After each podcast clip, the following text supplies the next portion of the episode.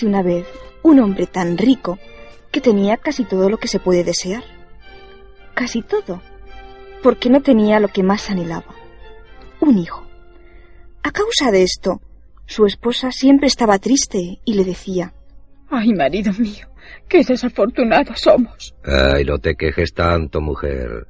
Tienes tierras, casas, molinos y bosque. ¿Qué más quieres? Otra en tu lugar se sentiría muy contenta. Bien sabes tú que lo que deseamos es tener un hijito. ¿Cómo lo cuidaríamos? ¿Con cuánto cariño le compraríamos todas las cosas? Está bien, está bien. ¿Qué le vamos a hacer? El caso es que no lo tenemos y es necesario resignarse. Seguiremos rogando a Dios. Sí, sí.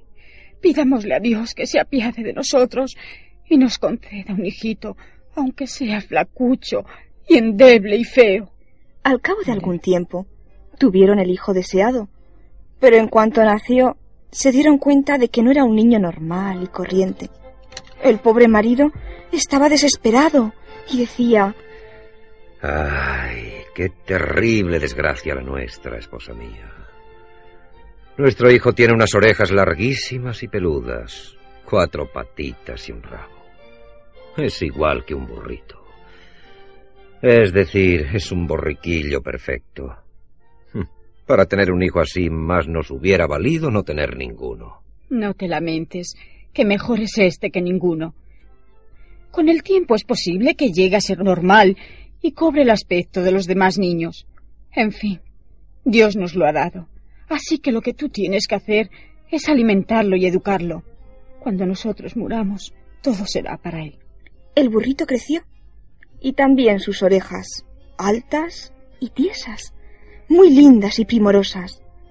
Era un borriquillo juguetón y sobre todo le gustaba muchísimo la música, por lo que fue a ver a un famoso tocador de laúd y le dijo mm, ¿Usted cree que podría enseñarme a tocar el laúd?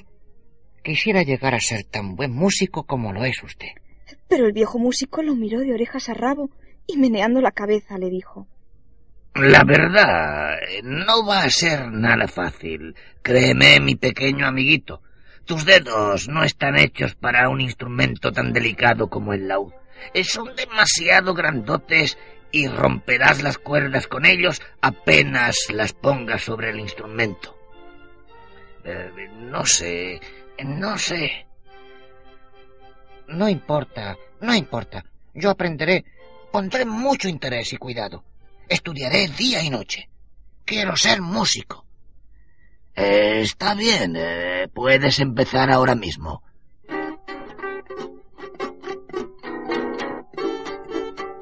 No, no, no es así, no es así.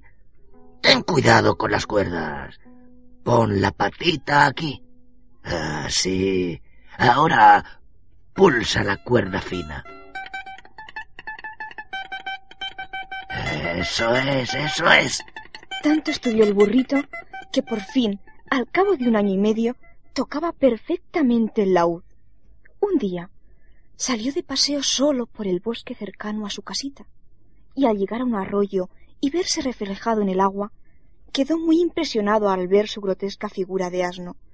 Echó a correr mientras se decía lloroso. Oh, ¡Qué figura tan ridícula tengo! Con esas enormes orejotas y el rabo. ¡Qué desgraciado soy! ¿Cómo voy a volver a casa? No puedo, no puedo. Me iré por el mundo y me ganaré la vida tocando el laúd. Anda que andarás. No tardó en llegar a un pequeño país cuyo anciano rey tenía una hija bellísima. El burrito pensó. Me quedaré aquí algún tiempo. Pero antes he de buscarme un trabajo. Ya sé, ya sé lo que voy a hacer. Me dirigiré al palacio del rey y pediré empleo como músico. No en balde sé tocar bien el laúd. Dicho y hecho. Sin más contemplaciones, llamó el burrito a la puerta de la mansión real. ¿Quién llama? Un pobre músico ambulante. Abrid para que pueda entrar a ofrecer mis servicios al rey. Soy un buen tocador de laúd.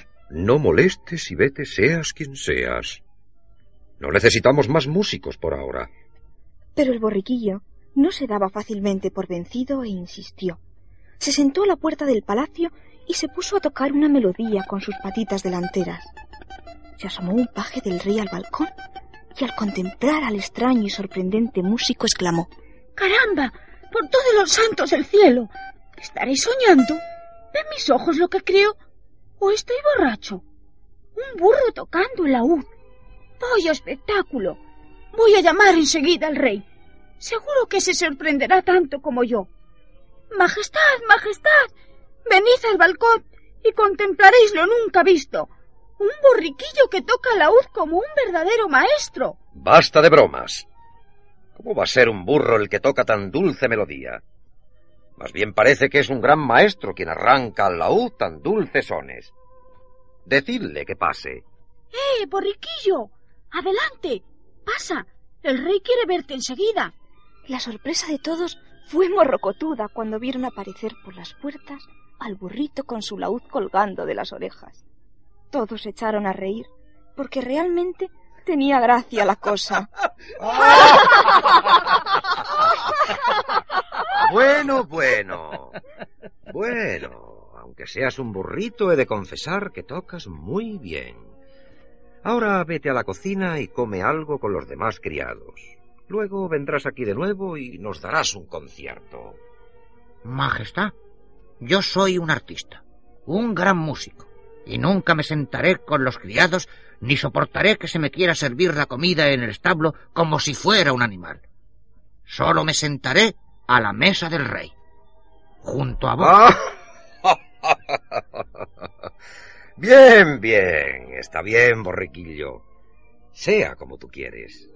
Siéntate junto a mí. A propósito, ¿qué te parece mi hijita la princesa? Oh, verdaderamente, Majestad, es la más bella criatura que he visto en toda mi vida. Uf, es hermosa, hermosísima, soberana. Nunca vi tanta hermosura. Os puedo asegurar que no hay princesa igual en todo el mundo. Ay, así es. Veo que sabes apreciar la belleza. Bueno, bueno, borrequillo.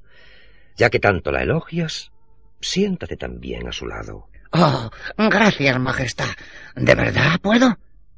Me honraríais mucho con ello. El burrito se sentó entre el rey y su hija.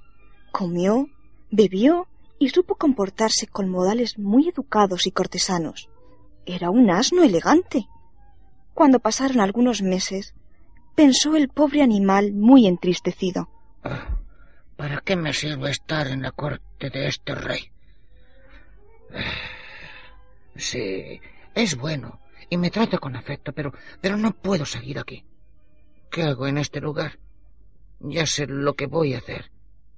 Iré al rey y le diré que me marcho. Pero el rey le había tomado tanto cariño que no estaba dispuesto a dejarle marchar. Le habló con ternura, como si fuese un hijo, y le suplicó. Eh, ¿Qué te pasa, burrito? Eh, Pones cara de vinagre. Anda, no estés triste. Dime lo que te ronda por la cabeza. Tal vez yo pueda ayudarte. ¿Qué es eso de que quieres irte de mi lado? Nada de eso, amiguito. Al contrario, te quedarás conmigo y a cambio te daré cuanto me pidas. Anda, dime. ¿Quieres oro o plata? Oh, Majestad, ¿de qué me serviría? Eh, ¿Acaso quieres tierras, piedras preciosas, vasallos y un castillo? No, no es eso, Majestad. No necesito esas cosas. Ay, caramba, borriquillo. Parece que es muy difícil contentarte. Eh, dime, ¿qué quieres? Eh, si supiera cuáles son tus deseos, tal vez pudiera complacerte. Vamos a ver. ¿Quieres casarte con mi hija, la princesita que tan bella y hermosa te pareció? Ah, sí, Majestad. Por eso quería irme, porque me he enamorado de ella y no podía soportar el verla todos los días. Es tan buena y tan bonita. Solo ella me haría feliz. El rey le concedió la mano de su hijita y el simpático asno se puso a danzar de alegría. Se celebraron grandes festejos para celebrar las bodas y al anochecer de aquel día, Cuando los recién casados iban a retirarse a sus habitaciones privadas, el rey ordenó a uno de sus criados más fieles lo siguiente. Mira, escóndete en la habitación de la princesa porque quiero saber si mi hija es feliz con el marido que le he dado. Así se hará, Majestad. Pero ¿cómo haré para que no me descubran? Escóndete detrás de un biombo que me regaló el rey de la China. Y tal como el rey había ordenado, se hizo. El criado se escondió detrás del biombo, y cuando el burrito entró en la habitación, observó con asombro que se quitaba la piel de asno, y debajo de ella aparecía la figura radiante de un apuesto mancebo, de un verdadero príncipe. Esperó a que se apagaran las luces y salió de la alcoba sin hacer ruido. Se fue corriendo a donde se encontraba el rey, a quien contó todo lo que había visto. Tan gratamente sorprendido quedó su majestad que apenas podía creerle, por lo que se determinó a verlo él mismo con sus propios ojos. Tengo que verlo, tengo que verlo. Oh, qué feliz sería si fuera cierto. Mañana me esconderé yo detrás del biombo. Mientras tanto, no digas nada a nadie.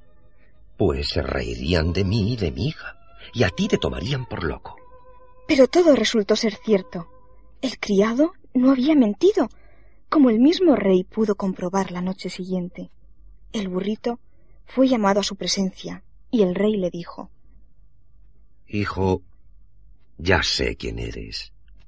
No finjas más. ¿Por qué nos lo habías ocultado? Majestad, os puedo asegurar que yo mismo estoy sorprendido. Nada así me había sucedido hasta anoche. Bueno, hijo mío, está bien. Lo importante es que eres un príncipe. De hoy en adelante serás el heredero de mi corona. Ahora toca para mí esa cancioncilla tuya tan melodiosa y tan dulce que tú sabes que tanto nos gusta. El burrito muy alegre y feliz, entonó la siguiente cancioncilla. Soy un burrito dichoso, un príncipe muy feliz, porque mi dulce princesa me quiere tan solo a mí. Tras esta cancioncilla, dio las gracias al rey y le dijo Majestad, gracias a vos, pero sobre todo, demos gracias a Dios, ya que a Él debemos este portento, que nací con aspecto de asno y ahora tengo la belleza de un príncipe.